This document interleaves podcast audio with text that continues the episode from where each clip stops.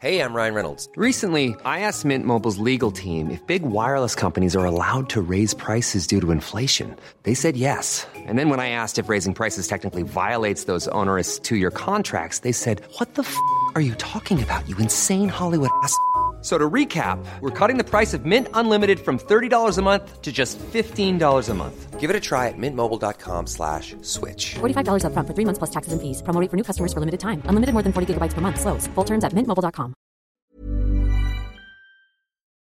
Escuchas, escuchas un podcast de Dixo. Escuchas Linterna Mágica con Miguel Cane por Dixo, Dixo, la productora de podcast más importante en habla hispana.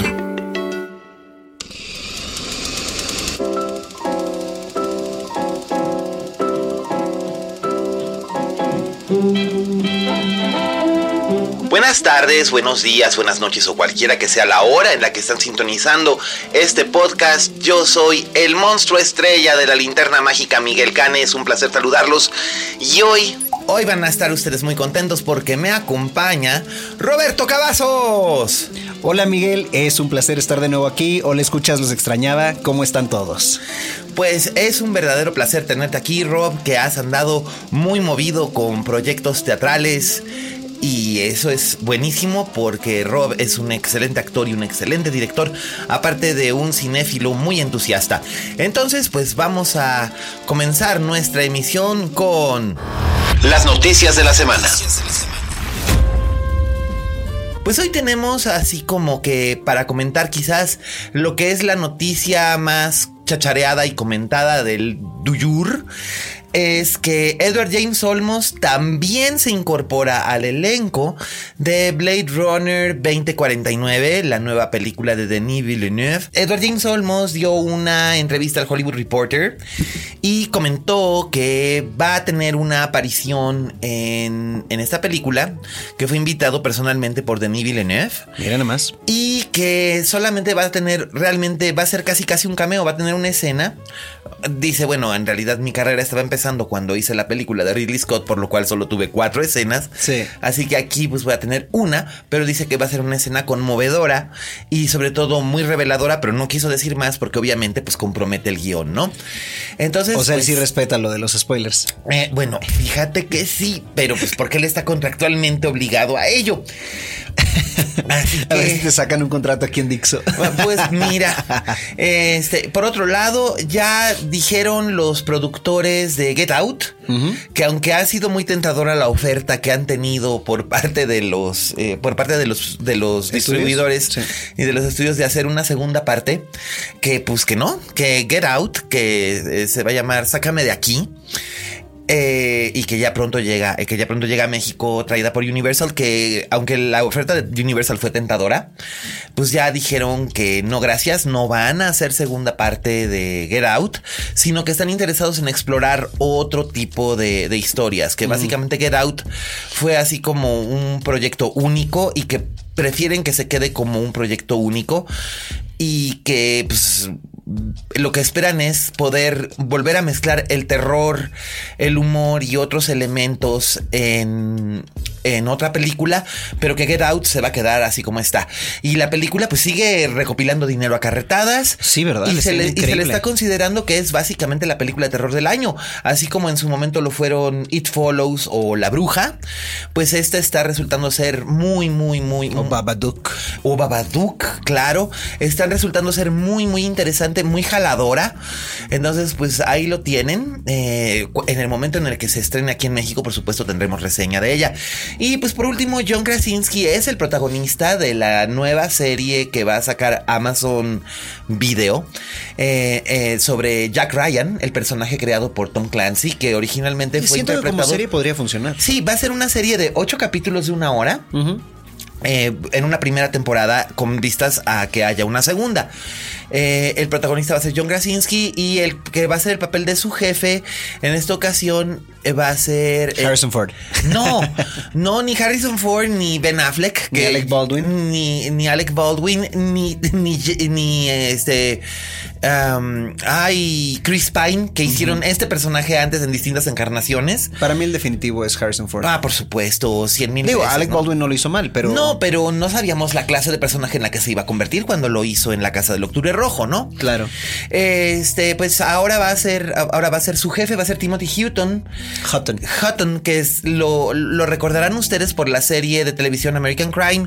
Él causó sensación hace muchos años cuando ganó un Oscar como mejor actor secundario en Ordinary, Ordinary People, People. sí, de Redford. De Robert Redford, exacto. Él era un adolescente en aquel entonces y ha tenido una carrera como que más, más bien enfocada en actuaciones sólidas más que en el, en buscar el estrellato y es. Ah, un- no, el estrellato lo buscó, nomás no lo logró. Es uno de esos, es uno de esos este, actores que sigan un premio y todo, pero nunca trascendió. No. Este, y nunca se volvió estrella. Aunque no es por, no, no es por ganas de, o, o por falta de haberlo buscado. Simplemente Igual. a él no se le hizo. No se le hizo, pero tampoco nunca estuvo involucrado en nada, en nada En- feo ni Y ningún sórdido, escándalo ni nada. No, o sea, nada. más, más bien él es como que alguien que cuando lo vemos nos acordamos de él. cuando lo vemos. Exactamente, pero es un- un actor muy sólido, muy, muy, muy padre. Y él va, él va, él va a estar en este, en este papel creado específicamente para la serie. Y por último, DC anuncia que va a pasar la película de Aquaman, que originalmente estaba programada para 2019, a la Navidad de 2018. O sea, le están apostando bien Sí, la fuerte. había adelantado mínimo seis meses, ¿no? Sí, porque originalmente este año son Liga de la Justicia y Wonder Woman. Y el año próximo iban a ser Flash y la película de, De Batman. este, de Batman.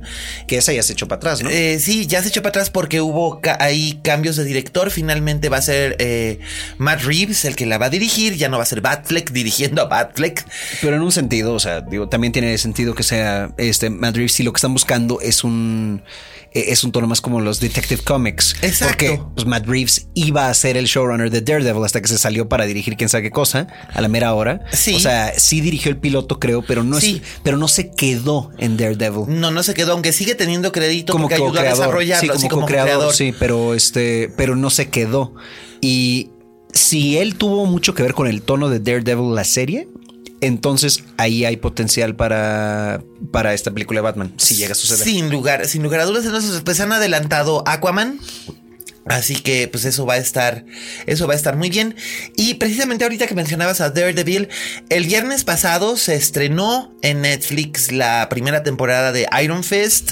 Eso quiere decir que ya falta cada vez menos para que sea el super, el super evento de los Defenders. Sí. Y también ya falta menos para que regresen Daredevil y Jessica Jones. Sí, que la verdad es que ya urge que regrese mínimo Jessica. Sí, no, y bueno, Daredevil también, porque este, porque la tercera temporada, pues eh, habían anunciado que iba a regresar el Kingpin y que iba a aparecer Tifoidea María y todo esto. Y, yo, Y va la a verdad, regresar tengo muchas Electra. ganas. Ya vimos Y- que, la, y que- Electra, que sí, la va a porque- regresar The Hand. Sí, por supuesto que bueno, es algo muy apegado al cómic también. Entonces, ahí sí no es, ahora sí que no es spoiler, los que vieron la segunda temporada de Daredevil, pues lo saben, ¿no? Sí, exactamente. Sa- Pero, sa- este, saben hacia dónde va la cosa. Exacto. Entonces, pues la verdad a mí sí me intriga mucho ver el retorno del Kingpin y la aparición de la tifoidea María. No, mira, Kingpin, la verdad es que es una súper lástima que no lo hayamos visto en una película de Marvel. Bien todavía, este, todavía existe la posibilidad de que, de, de- de que en algún momento cambien de parecer y sí metan los personajes de, la- de las series a las películas. Porque lo se supone que dudo. es todo el Sí. mismo universo. ¿no? Exactamente, sí, lo dudo, pero es posible. Ojalá. El caso es que si ustedes ya vieron el estreno de eh, Iron Fist, por favor, mándenos sus comentarios con el hashtag linterna mágica a Twitter. Sí, porque Y- debi- debido a los tiemp- tiempos de, de el podcast. tiempo flotante de sí, podcast, nosotros aún no lo hemos visto, pero Porque aún no seguramente ya- estrena, pero ya estrenó para cuando ustedes lo cuando, escuchen. cuando ustedes lo escuchen y nosotros estemos al aire. Así que mándenos sus comentarios y lo comentamos a través de la red social. Ya saben, eh, Roberto es arroba yo soy Rob Cavazos. Cavazos es C-A. eh, V-A-Z-O-S. O búsquenme eh, en, en arroba alias Cane entre sus respuestas porque Sí. luego nos, nos aventamos nuestros debates en Twitter. Sí, mu- eh, está cotorrón. Y bueno, pues esto fueron. Las noticias de la semana. Ah, pues muy bien. Hoy voy a tener una reseña nada más de este de la semana. Y este, y me la voy a echar. Es una película que hemos estado esperando muy anticipadamente, Rob. Y espero que los, espero que los escuchas estén tan entusiasmados como está entusiasmado uno. La crítica de la semana.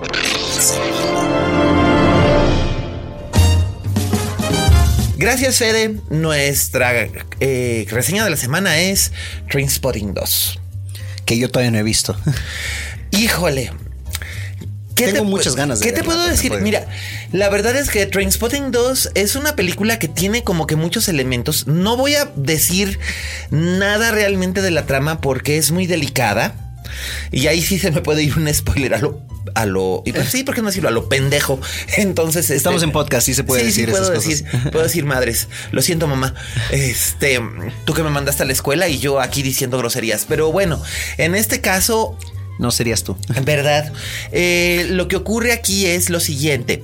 Eh, Ustedes recuerdan que se pospuso durante muchísimo tiempo la producción de esta película, aun cuando Irving Welsh sacó la segunda parte de la novela eh, hace pues casi 15 años. Um, unos, sí, pues, como alrededor de unos 6 o 7 años después de haber aparecido la Sí, novela pero, original. Pero, o sea, incluso entonces, y esto lo dijo Danny Boyle, además de que estaba peleado con Ewan McGregor por culpa propia de Danny Boyle, y él mismo lo ha dicho, Sí, por haber cedido a las presiones de 20th Century Fox de llevar a Exactamente. Leonardo DiCaprio en vez de Iwan McGregor en The Beach. digo, sí, o sea, creo que también se le hicieron grandes los ojos por, por la, este, la posibilidad de, de más presupuesto y Claro. todo. Em, y francamente siento que hubiera sido una mejor película con Ewan McGregor. Ah, todo Que- el mundo que- coincide con ello. Yo creo que hasta el propio Leonardo DiCaprio, No, porque. no creo que todo el mundo coincida en ello, porque mucha gente. Sí le gusta, yo A mu- no- no, a no mucha considero a gente le nadie. encanta Leonardo DiCaprio y lo, y, y lo valoran de cierta manera. Ajá. Este, a mí se me hace, nada más basándome en sus carreras, se me hace muy curioso que DiCaprio tenga un Oscar y Ewan McGregor no.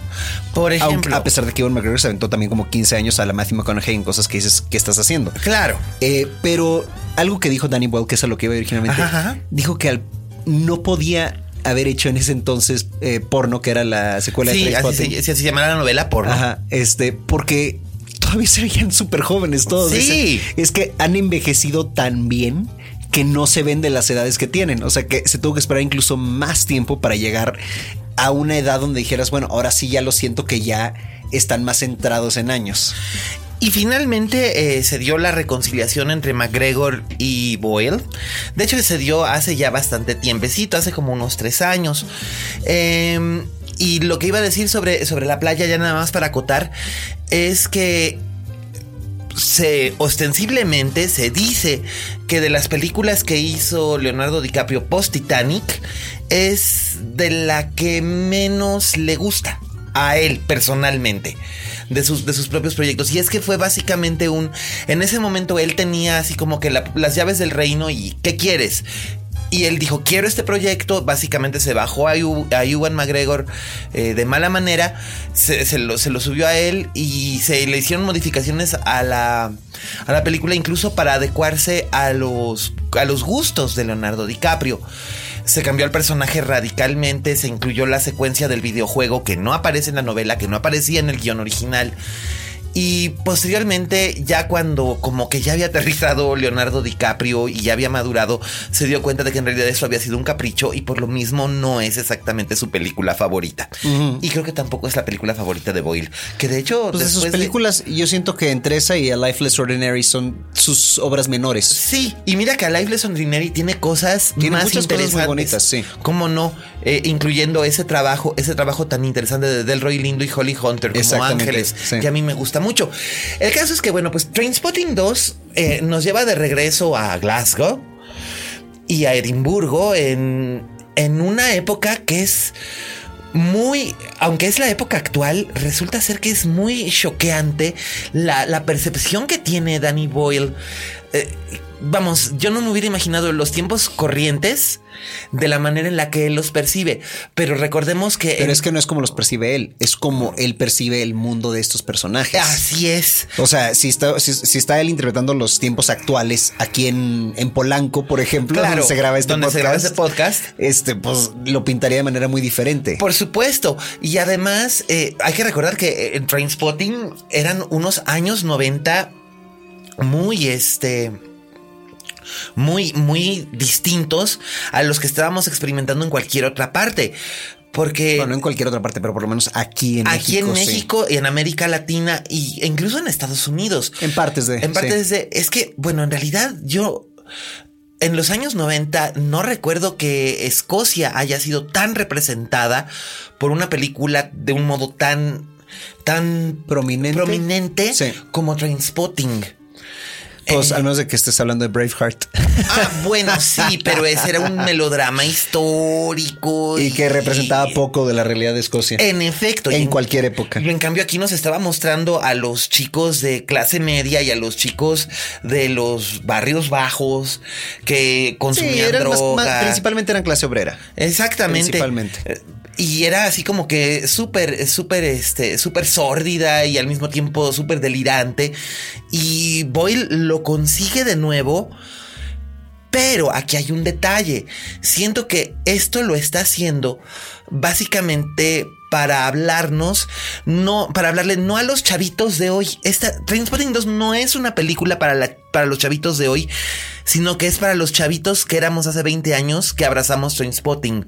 Y se trata de envejecer, ¿no? Así es, nos la, nos la hizo con un aire de nostalgia muy sabroso y se disfruta mucho. Pero, por ejemplo, yo noté en la función de prensa en la que estuve que muchos chavos jóvenes, influencers, youtubers y demás que no vieron Trainspotting en cine en su momento o que no, no entraron en el culto de Trainspotting en el momento en el que tuvo esa segunda vida en, en, en video, en VHS o en DVD eh, como que no le, n- n- no le entraban muy bien al juego, no pescaban las referencias, los guiños. Está como... Pues es que es como una especie de... La palabra que voy a usar es elegía a un estilo de vida, a una juventud que tuvimos entre tantos y que compartimos entre muchos, porque hasta en la banda sonora se siente. Hay un contraste en la banda sonora. En la banda sonora original había mucha influencia de los 70 y de los 80. Y, y resucitaron a muchísima gente. New Order se volvió a poner de moda de nuevo. Y hip hop se volvió a poner de moda. Lou Reed como que tuvo un resurgimiento. Y aquí otra vez lo hace Boyle en, en su banda sonora, pero también pone elementos más del día cotidianos y como que hace este contraste, ¿no? De claro. hecho, el personaje de Robert Carlyle se avienta algunos eh, divertidos comentarios salpicados de palabrotas al respecto de no es que todo el tiempo pasado fue mejor, pero estos tiempos actuales, aunque sean mejores, valen madre. Para, un- para- para un personaje como lo que es Begbie, ¿no? Ujú, claro. Este, pero es muy lindo volver a ver a Rent, a, a Renton, A, a Renton, a Sick Boy, a Spud y, y- y verlos con sus arrugas, ajados, pelones y metidos en un problema. Sí, en particular, Begbie se ve bien hinchado de la cara. Ah, pues bueno, pues es que Robert Carlyle, Robert Carlyle de por sí ya era el mayor hace 20 años. Pero no por mucho, ¿eh? No creas. No, Robert so- son Carlyle más o hace menos de la 20 edad. Pues Robert Carlyle tenía como 29 o 30 años en aquel entonces. Sí, por eso. Si era el mayor era por un par de años, en verdad. O sea, Exacto. no era muy grande.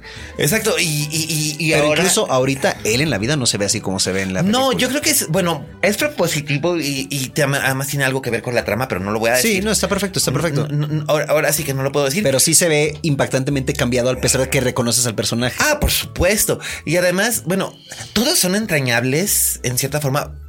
Realmente Trainspotting es la película que lanzó a Iwan McGregor. O sea, mucha gente lo recuerda de Tumba al Ras de la Tierra. Claro. Pero, no, no, Trainspotting- esa es la que lo lanzó a él al estrellato. Sí. Eh, Shallow Grave no era necesariamente una que lo iba a hacer una estrella internacional. No, fue la que fue la que lo hizo como que la gente lo volteara a ver y dijeran, "Ah, pero el el estrellato le llegó con Trainspotting." Y yo recuerdo, por ejemplo, con mucho cariño a Robert Carlyle en una película de Antonia Bird que se llamaba Priest Sí.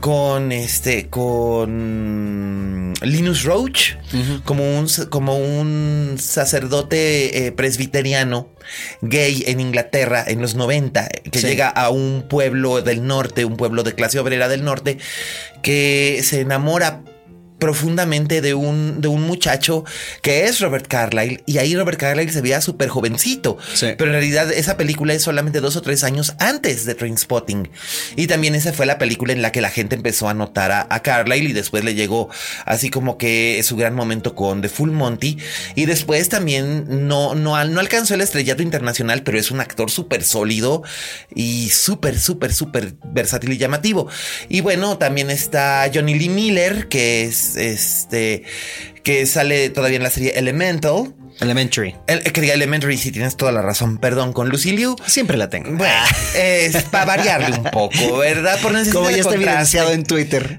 Sí, pues, mm, este, Uno si, que no si se no, si equivoca. no gana, empata. Este, eh, Johnny Lee Miller, que es eh, el sick boy, que ahora es un tipo suave y, y rico. y y- y el, el actor que interpreta a Spud, que es, ay, ¿cómo se llama este actor? Que siempre se me olvida. Ewan Bremner. Exacto, que en Trainspotting era el que se llevaba las mejores risas y aquí sigue siendo el comic relief Y los mayores shocks a veces también. Sí, pero este, pero tiene. Aquí sigue siendo el comic, el comic relief, pero también es realmente él es. Trasciende él, el- es su personaje es el que trasciende la trama, ¿no? Exacto, el él que- es el corazón, él es como el pegamento, o sea, no es Renton el pegamento, Renton sigue siendo el ojo, el narrador, Ajá. Ah, Pero la me voz dicen es que el mismo. protagonista sorpresa termina siendo él. Exactamente, él es el que es el corazón. Y no voy a decir nada más porque a los que les gusta Trainspotting, prepárense porque se van a reír, van a reconocer, van a reconocer esos diálogos tan eminentemente citables. De hecho, hay una variación del famoso de Choose a Job, Ajá. Choose Life. Hay una variación modernizada de ese. Este, De hecho, también este, una política escocesa se lo acaba de aventar en el Parlamento británico. Otra cosa eh, inspirada por el, po- por el monólogo ese Choose Life, eh, que está muy interesante justamente ahorita en el momento que va a haber otro referendo para separarse Escocia del Reino Unido, Sí. porque el Reino Unido se quiere separar de Europa. Exacto, y Escocia no quiere. Exactamente. Y evidentemente la, la verdad es que les iría mejor. Entonces. Totalmente de acuerdo. Escocia, yo los apoyo. Totalmente. Entonces, pues por lo mismo, ahí lo tiene. Annie Lennox va a estar recontenta porque de las pocas grandes eh, luminarias escocesas que apoyaron el, el primer referéndum, una de esas fue, Fue Annie Lennox. Fue Annie Lennox y el otro fue Ivo- Iwan McGregor, que decían que ya era hora de que, de que Claro. Escocia anduviera con sus dos pies. Así que pues ahí lo tienen. Emma Thompson también estuvo apoyando, pero pues les ganó lo- como que la comodidad y la idea de, de quedarse con, con Inglaterra hasta que Inglaterra Pero de soltó su nuevo pasó Brexit. lo mismo que en, que- que en el Brexit. Los que votaron para quedarse, los escoceses que votaron para quedarse, Ajá. No ¿Eh? eran sé. los mayores. Sí. los mismos que votaron. votaron este, por salirse a Europa en Inglaterra, Sí. los mayores. Los mismos que votaron por Trump, la gente mayor. Es una generación que ya poco a poco está caducando Sí. y están dando sus últimas patadas para, para, eh, pa- para tener algún tipo de relevancia. Y por eso es importante que la gente joven vote, de veras. eh, y digo, Y por eso es importante que la gente joven vea Trainspotting. También, también. Y vean T2. Vean Yo la les- primera y luego vayan Vean la a ver la primera. La segunda. primera está en Netflix. Así Sí, que se- la acabo de volver a ver el otro día, me encanta. Se la pueden volver a echar con toda tranquilidad y luego eh, váyanse en la noche o en la tarde o al día siguiente o como sea a echarse T2, Trainspotting Yo, 2. yo- yo diría que en noches consecutivas. No, no, Sí, no, no no seguidas. sugeriría, aunque no he visto Transporting 2 o T2, como, lo- como lo pusieron ahora para fregar al Terminator. Ajá. Este. Yo no recomendaría ver Trainspotting y otra dosis de Trainspotting inmediatamente después. No, pero pues simplemente háganlo en porque es- noches consecutivas. Eso sí vale la pena porque así la van a tener fresquita. Sí. Y la verdad es que va a estar padre. Además, tengan los ojos bien abiertos porque hay cameos de prácticamente toda la banda. Toda, toda, toda, toda, toda, toda. O sea, si el personaje. Es más, si el personaje murió en Trainspotting, no necesariamente quiere decir que no vayas a oír su voz en Trainspotting 2. Así que este. Lléguenle, les va a gustar, se van a divertir y van a poder ver cómo hemos cambiado. Y los chavitos, de veras, si nunca han visto Trainspotting, lléguenle. Lléguenle porque va a valer mucho Pero la no sin pena. antes ver la primera. Así es, o sea, por eso lleguen a ver primero Trainspotting y luego vean Trainspotting 2. Así que esa es mi recomendación esta semana. Y como soy un nostálgico de lo peor, le doy cuatro estrellas Órale. de cinco. Sí, se me ha olvidado que ahora ya estás dando estrellas. Pues es que luego la gente me dice, pero, eh, pero ¿cómo la calificas? La califico en muy buena, vayan a verla. Ah. O Oh, bueno, sí, o bueno, en un momento dado también, si le diera calificación numérica, le daría un 7.5 de 10. Pues eso no son cuatro estrellas, eso son tres y media. Ok, entonces 8. Ah. Para que vean que soy, hoy estoy de un humor generoso. Y muy bien, pues ahora vamos a ir a esta colaboración que tenemos que es tan, este, tan divertida, tan bien recibida directamente desde Guadalajara con ustedes. Oye Fuentes. Hola a todos, esto es Oye Fuentes, el espacio que Miguel Cane me brinda en la linterna mágica para platicarles pues de algún estreno o alguna película o serie importante. El día de hoy les quisiera platicar sobre la película Hambre de Poder, que su título original es The Founder y trata sobre la historia de Ray Kroc, el fundador, y lo pongo entre comillas, de las hamburguesas McDonald's. Eh, híjole, es una, una película bien interesante que a momentos recuerda muchísimo a la red social, la película de David Fincher sobre los orígenes de Facebook.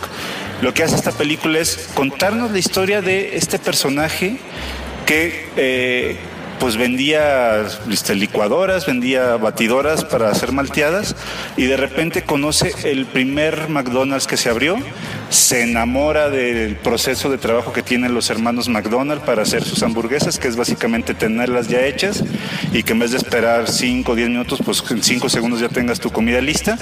Y lo que hacemos es básicamente ver cómo este personaje lleno de ambición y de poder, pues les empieza a quitar un poco, si no es que un poco un mucho de, de, pues del, pues de la firma de, de lo que ya conocemos como esta gran franquicia de hamburguesas. Es una película muy interesante porque la narración fluye pues perfecta, podemos conocer, podemos encariñarnos un poco con este, con este granuja que interpreta Michael Keaton y podemos también detestar un poco cómo se va terapeando a todos los personajes que tiene a su camino para quedarse con todo el pastel de, pues, que, que está por ahí. Además de Michael Keaton, bueno, está el actor Nick Offerman en un papel muy serio, no, no da tanta gracia como en Parks and Recreation. Está también John Carroll Lynch, que es este personaje que interpretó al supuesto Zodíaco en la gran película que dirigió David Fincher y está también por ahí Linda Cardenelli. Pues nada, digo, es una recomendación breve porque ciertamente no es como de estas películas que podemos desgranar poco a poco. Me parece que sí es una historia muy fluida, muy interesante, muy buena opción, sobre todo si eh, van al cine y está repletas las salas de La Bella y la Bestia o incluso de Transpotting. Transpotting, por ejemplo, sí es una gran recomendación. Entonces, pues a lo mejor se pueden encontrar ahí esta película de Hambre de Poder que les dejará un grato sabor, un buen sabor de boca y perdón por el mal chiste.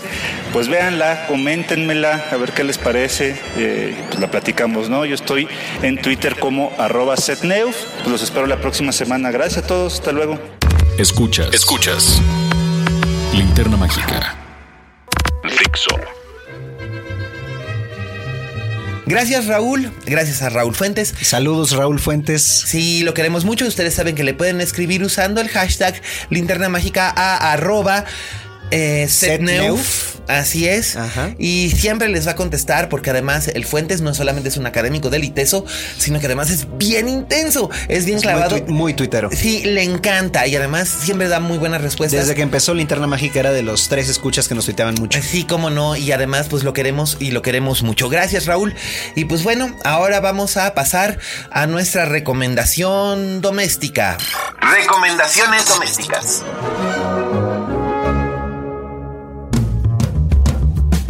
Y pues bueno, eh, la recomendación doméstica que les voy a hacer es una, es una serie que ya van a poder, ya, ya se va a poder ver completa en América Latina a través de este, a través de, me parece que es la cadena Fox en cable y que acaba de concluir en NBC. Sí, es una, me venías comentando, es una de la cual yo no tenía idea de su existencia, Dieci- pero suena súper interesante. 18 capítulos. Es una serie muy, muy bonita. Eh, se llama This Is Us. Y es una historia bien interesante porque está contada a tiempos perdidos. Eh, por un lado, O sea, como a tiempos perdidos para el que no entienda esa Ujú, expresión. Les voy a explicar. A tiempos perdidos. Por un lado, los primeros capítulos, eh, digamos, el, el piloto. Empieza en 1980 con el, el nacimiento de, de cuatro bebés, uno de los cuales muere por nacer prematuro, y de cómo el otro bebé que nace y es abandonado es adoptado por la familia de los trillizos para convertirse en el tercer hermano. Posteriormente vemos la historia de los niños en 1989 cuando están cuando son todavía niños y la relación de sus padres, los padres son interpretados por Mandy Moore, la cantante y actriz, y por Milo Ventimiglia, que quizás ustedes lo recuerdan como Peter Petrelli en, en Héroes, o como el eh, odioso Jess de Gilmore Girls. Y posteriormente viene en 2016 es el centro de la serie en el que se van intercalando estos flashbacks, que es la historia de los tres personajes ya, este, ya como adultos, que son Sterling K. Brown, que es este enormísimo y fabuloso actor. Qué buen actor es Sterling Brown. De verdad estoy muy, muy impresionado. Eh, quizás ustedes lo recuerden por la miniserie de eh, OJ de OJ América versus OJ. Simpson, O.J. sí, de- Simpson, sí. versus OJ Simpson. Este, The él- People versus- The People Oh, versus sí. OJ Simpson, que él hace Es el que es lo papel- Ah, que se dice, o sea, los cas- siempre un caso ante Sí, tribunal. o el es pueblo, o el the pueblo, people versus, el pueblo sí. contra, exacto. Él, eh, él hacía el papel del asistente del fiscal, que era un asistente del fiscal negro y que era como que muy controversial que hubiera un asistente del fiscal negro Claro. ah, en este en este caso y que además él siempre estuvo convencido de la culpabilidad ostensible de O.J. Simpson.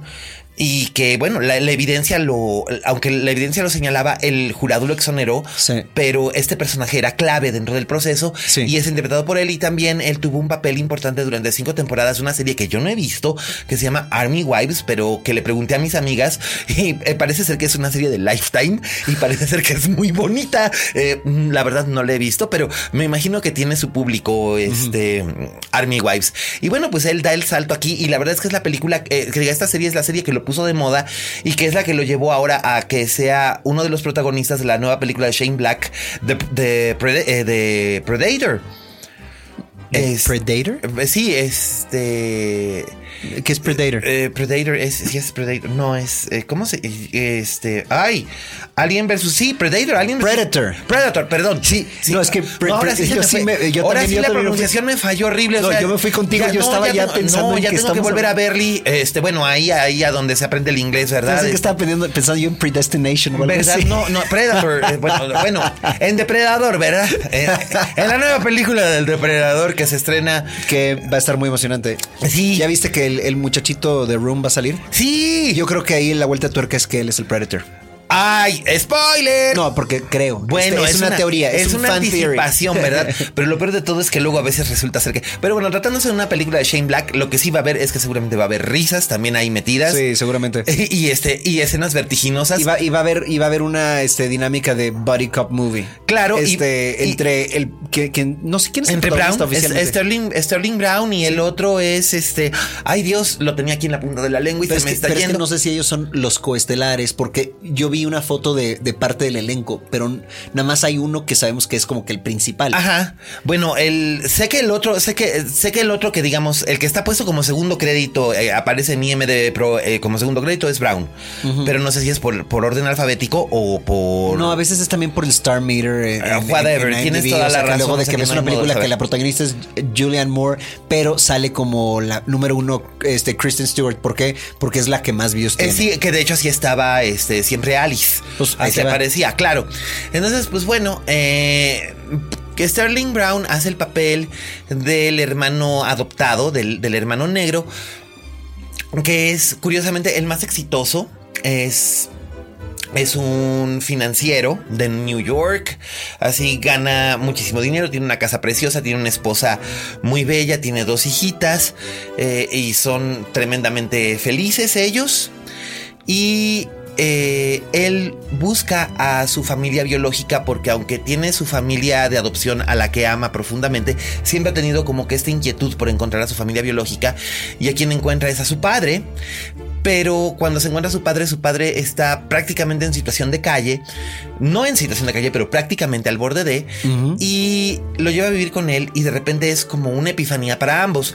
Por otro lado está el hermano, que es un actor famoso dentro de la historia de la serie, Sí. que decide dejar el sitcom en el que ha trabajado durante varias temporadas, que es un sitcom de mucho éxito. Donde Para ganar Óscares. No, para hacer teatro. Ah. Para hacer teatro y se, se- se lanza a Broadway. Este papel es interpretado. Ah, Eh. Ahí es donde ya no, ya no me la creo. Él hace el papel. No, pero la verdad es que lo hace muy bien. Es este, es Justin. Theroux? No, no, no es Justin Theroux. Bieber? es- no. Timberlake. Eh, no, salía en Smallville haciendo de, de Green Arrow. Ay, no, menos. O sea, yo ya para cuando. O sea, yo Smallville creo que vi la primera temporada y punto. Ay, bueno. este, Como mucho la segunda. Era- el caso era demasiado Dawson's el Creek hermano, para mí. el hermano, el hermano se lanza a Broadway a buscar ser un, demostrar que es un actor de verdad. Sí. y a buscar a, a buscar a un personaje de su pasado que es interpretado por Alexandra Breckenridge, que es esta actriz tan guapa. Y eh, la hermana. Y seguramente tiene más atributos Sí. que su guapura. Claro, no, es una excelente, excelente, excelente actriz. Este, y ella hace aquí un papel bien bonito, nada más que ella aparece hasta la mitad de la serie. Ajá. Eh, aunque se la anuncia casi casi desde el primer capítulo, ella realmente no la vemos hasta el primer ca- hasta el- la mitad de la serie. Y también está el personaje de la hermana, que es una. Mandy Moore. ¿Eh? Mandy Moore. No, Mandy Moore es la madre. Ah, es la madre. Mandy Moore es la madre. Ah, ok, eso es lo que a mí me confundía Sí, mucho. Mandy porque- Moore es la madre, eh, Milo Ventimiglia es el padre en los flashbacks cuando son jóvenes. Ajá. Y Mandy Moore es la madre también con un bu- muy buen trabajo de maquillaje, es la madre en el tiempo real. No sé cómo lo hicieron, yo creo que ahí sí están usando CGI o alguna cosa, porque de verdad Mandy Moore sí parece una mujer Mayor. madura. Ujú. Y no, no es el efecto Peggy Carter en la de Captain America Eh, Winter Soldier, porque ahí sí daba un poquito de miedo. No, no, aquí se ve bastante natural. O sea, obviamente notas que trae un fat suit y que, y que, y que, le, y que le pusieron maquillaje, pero el, el trabajo de cámara, algo le hicieron, algún tipo de efecto como para, como para amalgamar todo y de verdad sí luce bastante bien. Mira nomás. Mm. Y la, la hermana es una actriz que tiene obesidad mórbida en la vida real. Ah, Entonces el tema también gi- eh, es, un, es un plot point dentro de la serie. ¿La el caso es- obesidad? Sí, sí, y... y- pero ojo, y si esta mujer decide de repente curarse de su obesidad, o sea, Eh, de hecho, eso es parte del plot point de la historia y cómo y cómo se va a ir y cómo se va a ir manejando y cómo se va a ir entrelazando, cómo van está relacionando. Chrissy Metz. Así es, que ella apareció en American Horror Story eh, Freak Show. Esa otra serie que nunca he visto. Sí, eh, pues el caso es que se van entrelazando las historias y cada capítulo nos va revelando algo nuevo de cada uno de los personajes. La verdad es que está muy bien escrita.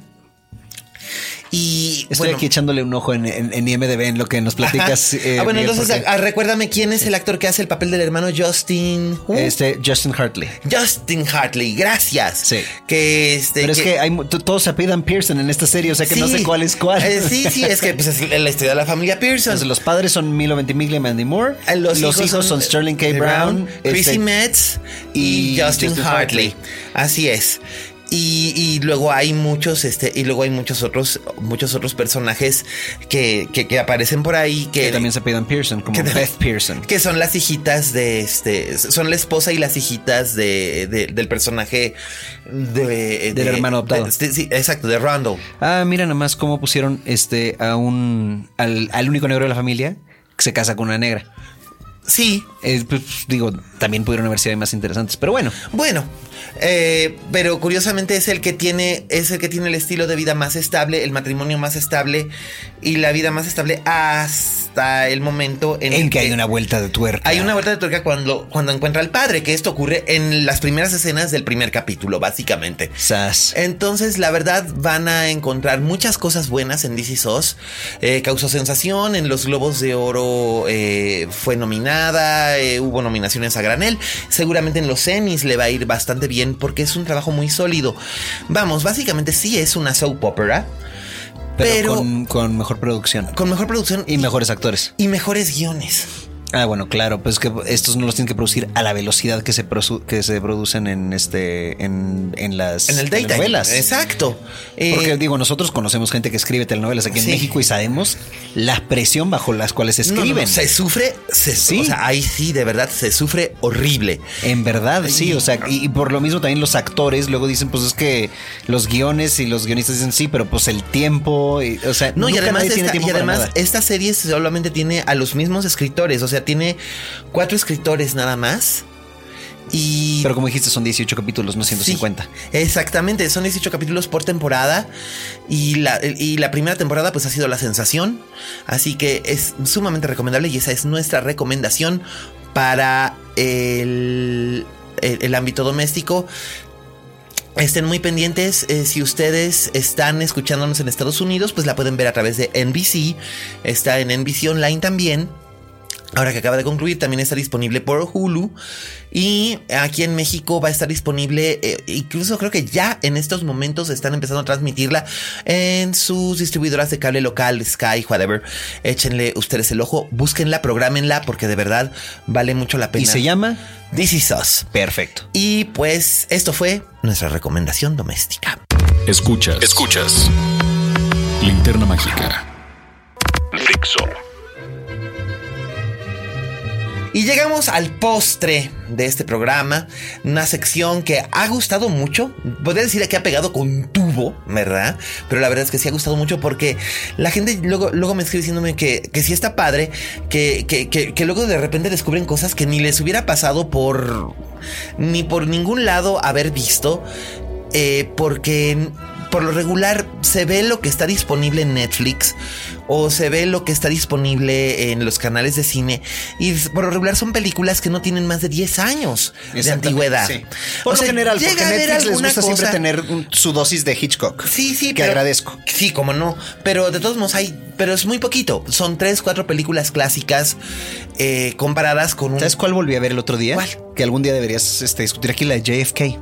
Ah, por ejemplo, esa sí se podría discutir aquí. Y esa requeriría más tiempo porque esa sí es. Pues es una película de tres, Tres horas horas, 25. y cinco minutos. Yo recuerdo cuando fui a ver esa, híjole, y además era sin intermedio. Y estábamos acostumbrados a las películas largas, les ponían un intermedio. Hasta las Híjole. cortas les ponía intermedio en ese entonces. Sí, pero, uy, y esa recuerdo que la vi en el cine Ariel, aquí en Polanco, sobre Ejército Nacional, en marzo del 91. Yo Hijo. ya había nacido, pero. Sí, no, bueno, ya. Pero este, oh, pues, es, ya saben No, yo ustedes entonces que, ya, i- no, yo entonces ya iba al cine. que aunque me vea yo chavalo, pero no la viste de estreno. Es así, eh, eh, JFK creo que no, No, la viste JFK de claro que estreno. no la vi de estreno. No, No, pues dije, no. yo ya entonces ya iba al cine. Ah, no, Dije, eso sí. No, no, había visto JFK. Eso sí, pero la que No, sí JFK viste, la vi por ahí de los 17 años. pero la que sí viste en esa época, Creo que no la vi cuando estrenó porque, eh, porque yo estaba muy chiquito, creo. no, pero pero por esa época la de ya chavo, estabas sí. más o menos y ahora mismo vamos a El clásico de la semana.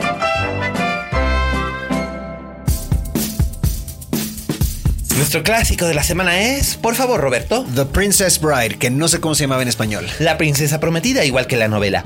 Ah, mira nomás. Sí, pues sí, es que cu- ya cuando existe el libro y el libro ha sido muy vendido, pues No ya. siempre por existir el libro le No ponen el mismo necesariamente, título. Ya, bueno, ves, ya has no, visto acuer- cómo la riegan a veces. No, bueno, ya ves que en España a El bebé de Rosemary le pusieron la semilla del diablo, gracias, y dicen que yo soy el que se echa los Y, spoilers. co- y como en México por como 25 o 30 años le ponían a todas las comedias. ¿Y dónde quedó? Ah, o después, o después de Atracción Fatal, que fue un exitazo, todas las películas eran algo letal, fatal, mortal, Sí. eh, peligroso. Ah.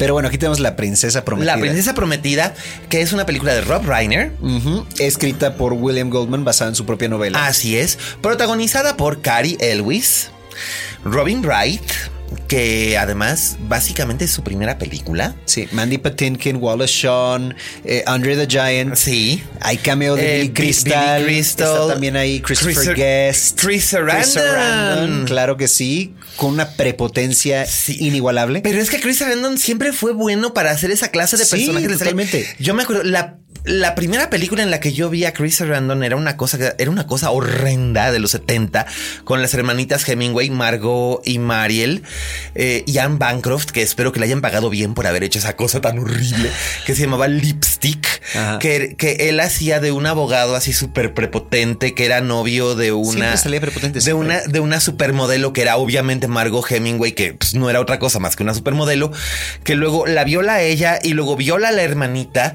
Y Anne Bancroft es la abogada feminista, que era un personaje que hubiera sido más interesante si no hubiera sido tan estereotipado, que las defiende en un juicio contra este tipo, pero este tipo, como es un abogado superpoderoso y picudo y chipocludo, eh, logra salir libre. Entonces, las dos hermanitas toman la venganza por su cuenta con un soundtrack de música disco. La película es horrenda, pero fue un exitazo de taquilla en los años 70 para que vean que en todas las épocas si, se esa le hace hicieran basura. ahorita, si- si esa le hicieran ahorita, la haría Nicholas Bending Refn. Ah, seguramente, pero le haría, la haría más interesante de lo que, de, de lo que realmente yo creo que es, el, estoy el casi guión seguro. probablemente sería el mismo y las actuaciones serían las mismas, excepto que estarían mejor iluminadas y mejor filmadas. sería mucho más bonito, pero de todos modos. Y por eso para que- todo el mundo diría, sí, es que es exploitation. Claro, es exploitation, pero a- para que vean que en todas las épocas se ha hecho, se ha hecho basura.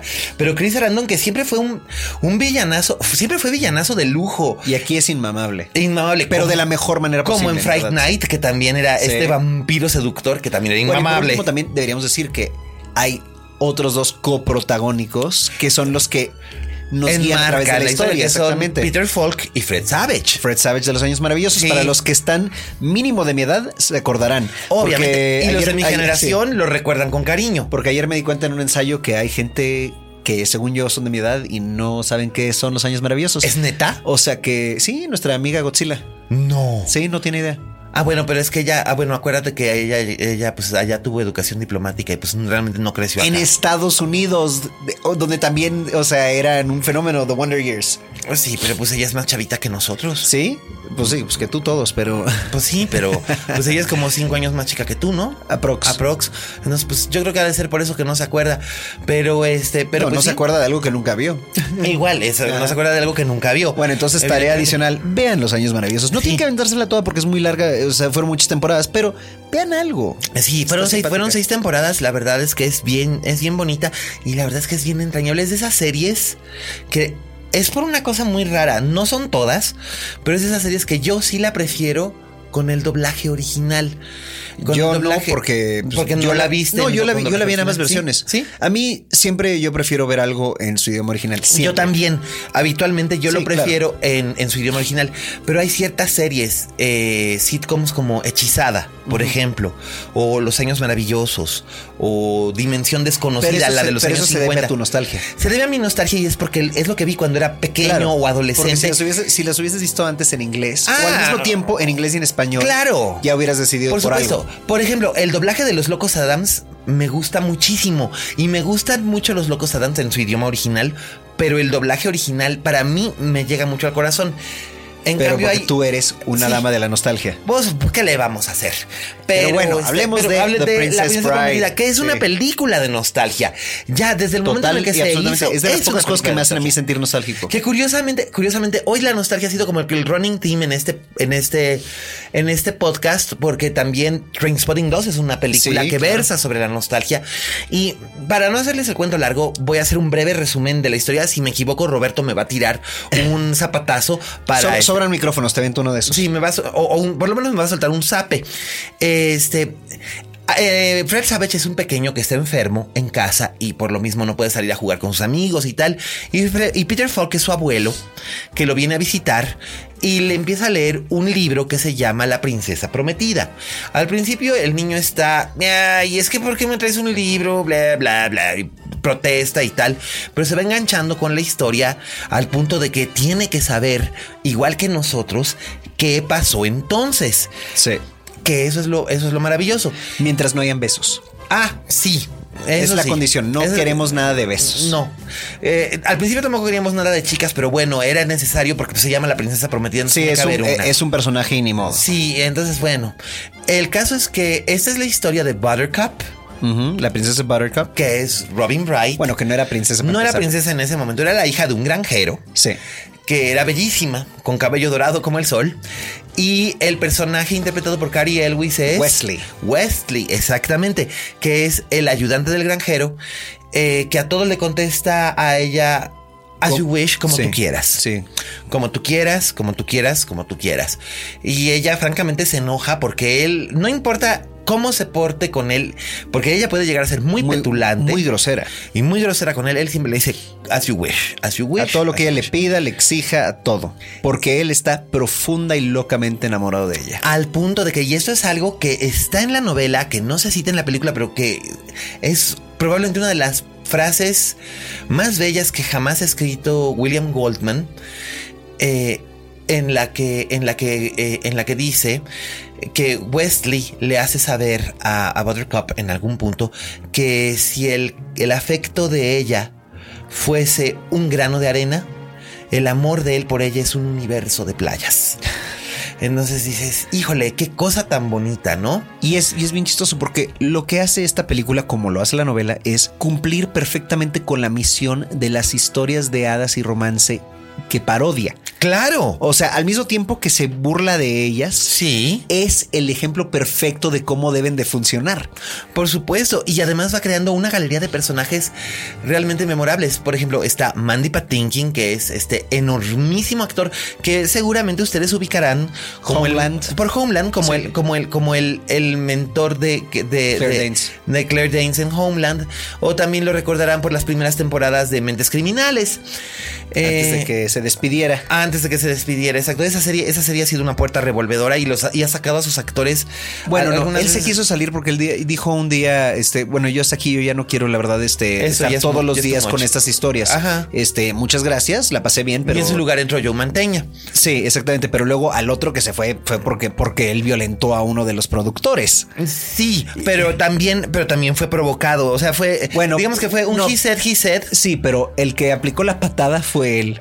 Ah, pues. El momento bueno, en que tú sí. tiras un golpe pierdes. Ya sí, caray. Porque- Y es una pena porque Thomas Gibson en realidad es un buen actor. Nadie Pero- está diciendo nada sobre. No, no, es, que es como pero- decimos, sí. Woody Allen es un buen director y No, escritor, claro. pero es Bueno, un sí. violador de niñas. Bueno, un tocador de niñas. Tocador vaya. de niñitas, ¿no? Entonces, bueno, eso sí, pero este. En fin, sigamos con Princess Sigamos Bride, con por Princess favor. Bride, sí. Vamos en puras tangentes hoy, No, Miguel. hombre, sí. Ay, Estamos muy caray. platicadores. Pero pues, está bien. Este, que para eso estamos. El, eh, The Princess Bride es una historia bellísima. Además, el trabajo cinematográfico de, de- de Rainer es precioso porque cuida absolutamente todos los detalles. Y los estilos, cómo cambian los Sí, estilos de cómo absolutamente. filma todo, dependiendo si está dentro de la historia o si está con el abuelo y Mm, el, Y el niño, nieto, e sí. incluso también cuando aparece el corsario negro, Ajá. que es un personaje muy importante que no les voy a decir quién es, eh, cambia incluso hasta la lente de la cámara. Sí.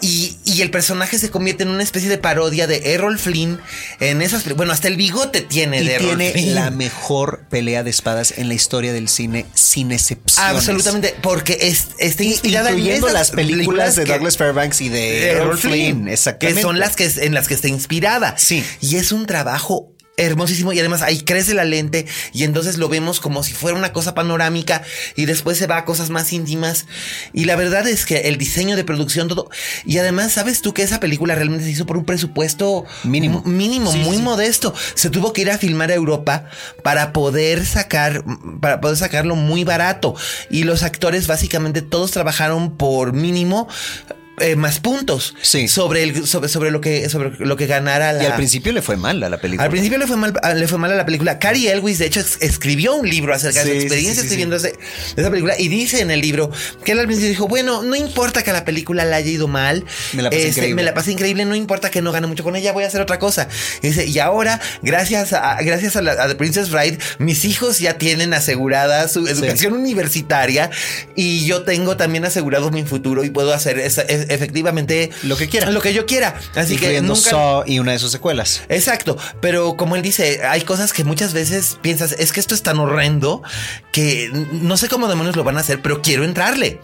Entonces él dice que él está muy agradecido con Rob Reiner por haber creído en él en esto, sobre todo porque además Cary Elwes, después de esta película, como que todo el mundo lo quiso para ser galán, galán, galán, y él no quiso ser capitán galán. No, de ahí pasó a Hot Shots. Así es, y donde era el segundo de, Sí, de de- Charlie Sheen, porque le gustaba el guión y quería trabajar con... Y se con- le hacía simpático. Exacto, y quería trabajar con los soccer. Y después trabajó con Mel Brooks. Sí. Y, y quería hacer otras cosas y se convirtió en lo que en inglés le llaman un character actor. Sin el serlo, pot- sí. sin serlo, teniendo el potencial para ser un leading man, pero, es que- nunca quiso. Pero es que el, eso de potencial, de- un actor es un actor. Sí, eso es lo que él dice. Sí, un actor es un actor.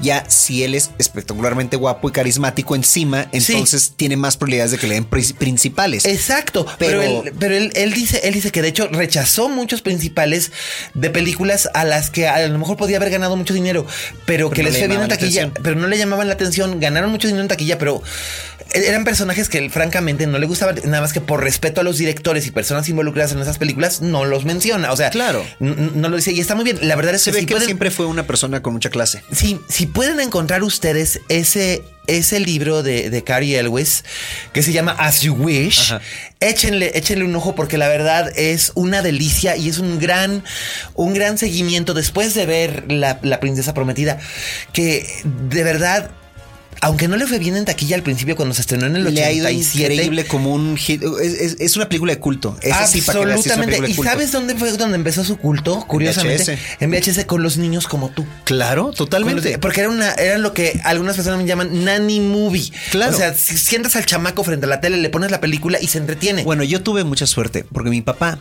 Ajá. lo que hacía era desde que compró la primer este ¿Videograbadora? vi- vi- de VHS se compró estas cintas de nueve horas Ajá. y la programaba para grabar cosas, o sea, este, y él dejaba, nos íbamos de viaje o lo que sea, y él dejaba, este, ya puesto los canales, etcétera, para que se grabara ciertas películas, y luego regresaba y decía, cuando ustedes quieran, pongan cualquiera de estas cintas y van a ver una película padre. Y él no, no sabía como garantía que fuera a estar padre todas las películas que nos grabó, pero grababa todo lo que había de opción de películas para niños en la tele. O sea que nosotros siempre tenemos cine para ver, ya fuera cine animado o de este De pel- películas aventuras. hechas para televisión O comedia. o, o anime, este O incluso musicales. Sí, este, había, una, había un anime que vimos varias veces que se llamaba Unico. Ajá. Este, este, y, y entre todas esas estaba The Princess Bride. Sí. Y la pasábamos increíble viendo esa película. Este, y para mí, o sea, incluso ahora ya mi perro, acabo de adoptar un perro y se llama Íñigo. De hecho, se llama Íñigo Montoya, You Kill My Father, Prepare to Die, porque así es como se presenta El este, el personaje de Mandy Patinkin. claro. Él dice, este, él, él es un huérfano y está buscando al hombre, eh, al hombre que tiene seis dedos en la mano derecha, que es el que mató a su papá, para este, y dice, cuando lo encuentre, le voy a decir, hello, my name is Íñigo Montoya. You killed my father. Prepare to die. Efectivamente, que es una de las frases, una de las muchas frases legendarias que se incorporaron al, al ex- que se siguen usando. Inclusive pues, eh, la, la palabra inconceivable. Exactamente. Y la respuesta del personaje de Íñigo Montoya que le dice, You keep using that word. I do not think you know. I, I do not think it means what you think it means. Exacto, exacto. It means what you think it means. Y, y el, por supuesto, el as you wish. El as you wish pues, que es eterno. Que es una manera, que es una manera bien Yo sigo bonita. Eh, buscando una mujer en en mi vida a la cual yo le pueda Es Eh, decir as you wish as you a todo. ¿Verdad? Eh. Es una cosa, es una cosa bien chula y además es muy satisfactoria. Es sumamente satisfactoria. Está llena y llena y llena de chistes. O sea, ustedes como ven una película de Mel Brooks y siguen descubriendo chistes en la cuarta, quinta vez que la ven, aquí les juro, yo la he visto esta película mucho más de 20 veces y le sigo encontrando toquecitos nuevos porque ahora ya que soy adulto, ya le entiendo de Claro, diferente encuentras manera. ciertos gags visuales. Sí, Oh, sí, sí. tal. O, o no, incluso no visuales. Nada más, este, los estoy todas y así, este, o sea, uno piensa, wow, sí, ok, esto ya me, me- lo- ya lo entiendo de diferente manera. Este, Peter Cook haciendo la del, del- del sacerdote en una misa de, de boda. Ajá. este, que es totalmente doble y triple, eh, doble Sí, y triple sentido. De todo. Este. El duelo final entre Wesley y el príncipe, que no lo voy a describir, pero está perfecto. O sea, no pudo haber sido de otra manera. Eh, el reencuentro entre los amantes, este, la, la escena en el, en- en el pantano de fuego. T- Todo esto está increíble, en verdad. Eh, Es que si les describimos qué sucede, o sea, hay mercenarios, hay piratas, hay princesas, hay espadachines, hay gigantes, hay un curandero interpretado por Billy Crystal Que está increíble. que con una sola escena tiene para robarse la película casi, si no fuera porque el resto de la película está perfecta. Y aún con todo, hay besos. Sí, sí hay besos, y- pero al final no les van a molestar tanto. Exactamente. Así es que esta película hasta hace poco estaba disponible en la plataforma de Netflix. No sé si todavía lo esté, pero eh, es sumamente pueden popular. encontrar, sí, es- es muy Se popular, la van a encuentra encontrar en muy fácilmente. DVD, Blu-ray. DVD, Blu-ray. Si no está ahorita en eh, Netflix, va a volver en rotación. Eh, Sí, seguramente. Y está. De hecho, el Blu-ray, si le pueden echar la manita, es la edición de aniversario que salió hace cinco años, cuando fue el 25. Ajá. Eh, está súper bien restaurada. La alta definición le sienta bien. Hay películas a las que la alta definición no le sienta bien. A lo único que no le sienta bien es al maquillaje del abuelo. Es lo único. Eh. Porque Peter Falk no estaba tan no era, grande. No era tan señor en ese No momento. era tan señor, pero la película es bellísima, luce súper prístina y además tiene un montón de extras, incluyendo un comentario de Rob Reiner con Cary Elwes y con Billy Que Crystal. Rob Reiner es buenísimo para los comentarios. Si ya vieron el de, el de This is Spinal Tap, o sea, ese señor es un talento Bueno, del hasta- comentario hasta su directorial. comentario Hasta su comentario para Misery. Ajá. Es, es buenísimo porque. Qué buena carrera tuvo él en esos años, ¿no? Sí, Stand By Me, The Princess Bride, eh, Misery, Misery, Spinal Tap. Spinal Tap, eh, Harry Met Sally. Y digo, ahora las Ya más películas. recientemente ya no le dan cosas tan padres, Sus películas, pero- sus películas ahora son. un- le pasó un poco lo que a Jim Brooks. Eh, sus ¿Jim peli- Brooks? James L. Brooks. Ah, pues. perdón, pensé que dijiste Jim como Jim Hackman. No, no, no. ¿Quién Jim, es Jim Jim- Brooks? Jim L. Brooks. Ajá. Sí. Que le pasó lo mismo que sus películas, como que el Bueno, público pero él es- para. El pero él público es para sus películas putrimillonario empezó por a Los hacer- Simpsons. Claro, pero el público para el que empe- para el que hacía sus películas como que empezó a, a- a- a- a no ir a las salas y el público para el, el público que empezó a ir a ver sus películas no entendía su manera de hacer películas e incluso algunas la última película fue How Do You Know realmente fue muy mala. Sí, eso es lo que le pasa a veces. Eh, a veces pasa, no todos los no todos los directores tienen el toque de miras. También le pasó a Rob Reiner su última película con Morgan Freeman y Virginia Madsen, aunque es bonita y cálida y familiar y es ¿Cuál era esa? Ay, es una película que se llama eh, Secret of the Island. Ni que- me acuerdo, ni me acuerdo no, de esa. salió directamente, salió directamente a, a digital, a video on demand. Porque aunque tenía a gente como Freeman y Madsen, que bueno, Virginia Madsen no es así como que alguien que la gente corre al, al- al cine a ir a ver, Ajá. pero es una actriz con cierto... Es buena actriz. Es una muy buena actriz y tiene cierto prestigio. Y Morgan Freeman pues como que sí garantiza que la gente vaya. Este, lo que ocurrió aquí es que la película no testeó muy bien y, es, y, y más bien era una película que iba a funcionar con niñas adolescentes como de entre 13 y 14 años que no tienen el poder adquisitivo o no garantizan en, en- en números Sí. para poder eh, un, un estreno. Entonces abrió en Video On Demand donde le fue muy bien. Pero Bueno, digo, estás diciendo que no garantizan este taquilla, pero pues Twilight. Ah, pero es que será distinto. Es que en esta no había un Robert Pattinson. No, es que no era por Robert Pattinson, era por, era por el nombre Twilight. Claro, por la serie, por, por la serie de novelas. Que, Y este es- ya habían sido un madrazo. Este, Claro. no, este no venía basado en una serie. de no, novelas esta que no, había sido esta un venía madrazo. basada en un guión original y era una historia. Nadie de- quiere eso. eso eh, ¿qué, qué- qué ejecutivo quiere eso en un estudio de Hollywood? Una historia ya, ca- original. ya casi nadie. Pues no. No, ya casi nadie, ya todo el mundo quiere que sea un blockbuster que venga de un cómic o de una novela para adolescentes, aunque las novelas para adolescentes como que ya empezaron a perder steam, ya no, ya, no- ya no están jalando tanto, básicamente el cómic es el que sigue jalando y lo que creo que ahora va a venir a ser como trend, así como que es lo que va a seguir jalando, va a ser otra vez el regreso a las novelas literarias para el público adulto. Y las obras literarias y las obras de teatro prestigiosas en Broadway o en Londres. Estilo Fences. Estilo Fences para el Que le público fue bien adulto. en taquilla, sí, como ¿no? no. Sí. Por eso es que te digo que ese creo que va a ser el trend para eh, que era un poco lo que ocurría a principios de los años 80. Sí. En- Para el público adulto en temporada de premios. No, pero aparte ya la gente ya se está dando cuenta que las películas para adultos también pueden ser taquilleras. Claro. como Lo fue Deadpool. Por ejemplo, o como O ahora Logan, me supongo. O ahora ¿no? Logan, exactamente. Y, y son películas de superhéroes para adultos. Entonces la gente dice, ah, entonces, ¿qué es? Piensan, es lo que debimos haber hecho con Watchmen. Ah, pues sí. No, pero Watchmen sí lo hicieron para adultos. Pues no era en sí Seventino, ¿sí? No, Era- pero en sí Seventeen tampoco Deadpool. Pero no era, pero no era, eh, pero no era R. Sí, sí era. Sí era R. Sí, sí Ah, era pues no R. me acuerdo. Tenía, ten- tenía escenas de sexo muy fuertes y tenía violencia muy fuerte. Nada más Pero, que- esa- pero yo pensé que eso nada más había sido el corte que había salido en doméstico. La verdad es que no me acuerdo ya muy bien de No, Watchmen. Bueno, Watchmen no la hicieron PG-13. ah, bueno, eso no. Qué bueno. Eh, no, era R y punto. Este, Ah, muy bien. Y di- visualmente estaba bien realizada, Sí, desgraciadamente. no, y era nadie- muy, era, era- era muy fiel, era muy fiel al cómic, pero estaba mal casteada. ¿Qué estaba mal casteado? Malina Kerman. Ah, sí, pero fuera de eso, porque, porque discúlpame, el, el que salía de Rorschach, perdón, ¿cómo se llama? Ah, no, él estaba Él muy estaba bien. fantástico. De Él hecho, es- los demás estaban muy bien. Bueno, no sé, Matthew Good y Malina Kerman. Eh, Eh, Matthew Good en general. Matthew Good es, muy, es bueno en general, es un actor muy eficiente. Pero era muy- un momento donde, donde él está teniendo su push, creo, y este Ajá. lo están tratando de meter en todo y nada más no, no funcionaba. más no funcionaba porque él es, estaba- otro, es otro Timothy Hutton. Vas a verlo. Es bueno, pero no es. Es bueno, pero no es así como que digas, wow. Y Aunque Matthew en Good- Stoker está, en fan, está fenomenal. ¿eh? Ah, bueno, pero ahí es porque ese personaje es súper perturbador y no cualquier actor le hubiera querido entrar. O Y- podido hacerlo. O podido hacerlo. Y la verdad, manejar ese tipo de ambigüedades es muy fregón. Y lo mismo, eh, fue la película donde, donde la Kidman, así como que tuvo con esa y con la de Rabbit Hole, tuvo su, su comeback después de años de. no podemos hablar de hacer comebacks, basura. no podemos hablar de comebacks con la Kidman porque cada, cada Bueno. tres películas malas saca una que dicen todos, ah, mira, puede Su actuar. comeback, claro es que cierto. puede actuar. Claro, siempre, eh, sabemos- siempre ha hemos sabido podido que es actuar. buena, sí. Es solamente que ha hecho películas malas. Sí, Pero a como- veces, a veces porque firma el contrato y luego se cambia la mitad. Y otras veces Exacto, porque, simplemente le pagaron y Claro, porque le punto. pagaron y como decía Michael Caine, claro que he hecho películas que son mierda, claro que sí, pero vieras qué casas tan bonitas han Sí. pagado, así que no tienen motivo de queja. Y bueno, pues ya saben, La Princesa Prometida es nuestra clásico de la semana y pues con esto estamos llegando al Justo cierre. antes de irnos, Miguel, quisiera nada más decir para los ¿Qué? escuchas que este la semana pasada yo intenté de ver una de, una de tus top 10 del año pasado. Ah, la de I am the pretty thing in the, who lives in the house. No duré ocho minutos, pero la es tuve que que, es un apagar. mood piece, depende del humor que traigas. No, es que es ella.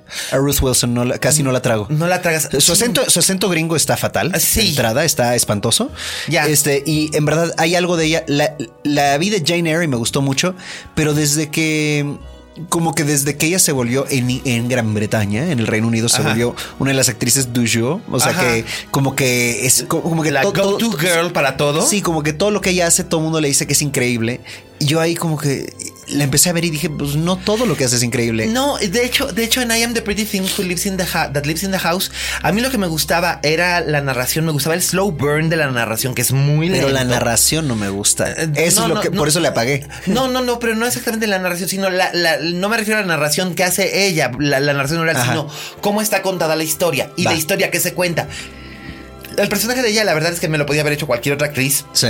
Me hubiera funcionado. Bueno, Y pues mira, esta entonces y ver a de- de- Paula dejémosla para Prentice Twitter. en sus- pa- para ver a Paula Prentice en sus, pe- en sus brevísimas escenas donde realmente no habla, pero la presencia que tiene y cómo transmite es algo bien interesante. Bien, pero deje- es- dejémoslo para Twitter este- este es debate. un- es un mood piece.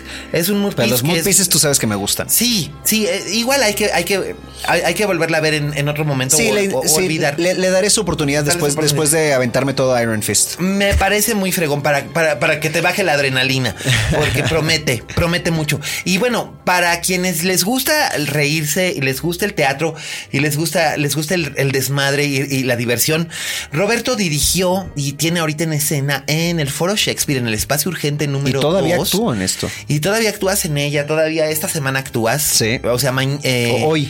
Hoy, Hoy en la noche. Hoy en la noche actúas. En, eh, no, no, ayer, ayer en la noche actuaste porque. Ah, hoy es sí, martes. cierto, hoy es mar- sí, martes. chin, bueno, sí. Ayer en la noche te despediste de, pero vas a seguir dirigiendo, sigues como director. Sí. En No la vi venir, que son. ¿Cuántas Los obras? lunes a las 8.45 son seis obras cortas de Mark Harvey Levine, mismo dramaturgo que yo adapté para el cortometraje que tuvimos en HBO Go, este El beso. El beso, que este hice que actué yo con Ana González Bello. Sí. Una super actriz que si no la han visto la tienen que ver en No la vi venir precisamente. Precisamente. Pero además, este, explícales porque dicen seis obras y la Sí. gente va a pensar que van a estar ahí seis horas. No, como son en Ángeles seis en obras América. cortas. Entramos y salimos en una hora diez como mucho. Este son básicamente cuando digo seis horas son seis escenas largas. Bueno, una es de dos minutos. Ajá. Em, con diferentes eh, eh, historias y problemáticas que se resuelven en ese momento, como un novio rentado, este, una galleta de la fortuna que te dice que, te va- que la persona con la que acabas de cenar te, va- te matará esta noche, cosas así, eh, cosas Ajá. muy muy fuera de la realidad, pero que tocan fibras muy sinceras y con las que podemos empatizar cualquiera. Y además muy cotidiana. Las situaciones Sí. pueden ser cotidianas donde, donde de repente ocurren estos elementos que son surrealistas, simpáticos y muy, muy, come- muy comédicos. Pero además hay música también. Sí, se, se sí, canta, sí, hay canciones se- originales, este, hay mucho ukulele, este. Y tenemos un, tal, un talentoso y guapísimo elenco de jóvenes actores y actrices. O sea que la verdad se ¿Quiénes los recomiendo. están? Es Antonio Alcántara. Nadie los va a conocer, pero son Pero Antonio los Alcántara, Christopher Aguilar Socho, Marcos Radosh, son los caballeros. Las damas son Lucía Gómez Robledo, Ana González Bello y Adriana, Diana Montes, de Oca. Así es que lleguenle, lleguenle, lleguenle ustedes. Se van a divertir muchísimo. Eh, Disfruten. Ya llegó la primavera. La Sí. primavera, la sangre altera. Sí, estamos todos los este, lunes a las 8.45 en el foro Shakespeare y el hashtag es no la vi venir, así tal cual. Así es, y sigue en cartelera, que ya la habíamos mencionado, r- eh, el hashtag RotterdamMX, Rotterdam, que está los miércoles a las 8.30 de la noche en el foro principal, que es una obra que vale muchísimo la pena también y es sumamente recomendable. Y la linterna mágica le da su sello de garantía, vale mucho la pena, cinco estrellas. Así que pues ya llegó la hora de despedirnos, gracias Roberto. Gracias Miguel, hasta luego escuchas, hasta la próxima. Muchas gracias a nuestro ingeniero de sonido Aldito, que ahorita está ejerciendo de babysitter con Íñigo Montoya, precisamente. También gracias a Vero y a, a- gracias a Vero y Adrián en producción. A nuestro queridísimo Fede, que es eh, nuestro postproductor maravilla y nos pone todos estos magníficos efectos de sonido que ustedes escuchan. Y pues nada, ya saben que Como dijo la Betty Davis, en este negocio si no tienes fama de monstruo, no eres una estrella. Hasta la próxima.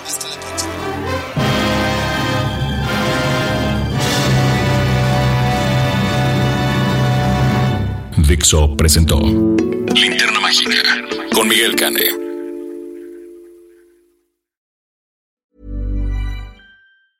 Even when we're on a budget, we still deserve nice things. Quince is a place to scoop up stunning high end goods for 50 to 80% less than similar brands. They have buttery soft cashmere sweaters starting at $50, luxurious Italian leather bags, and so much more.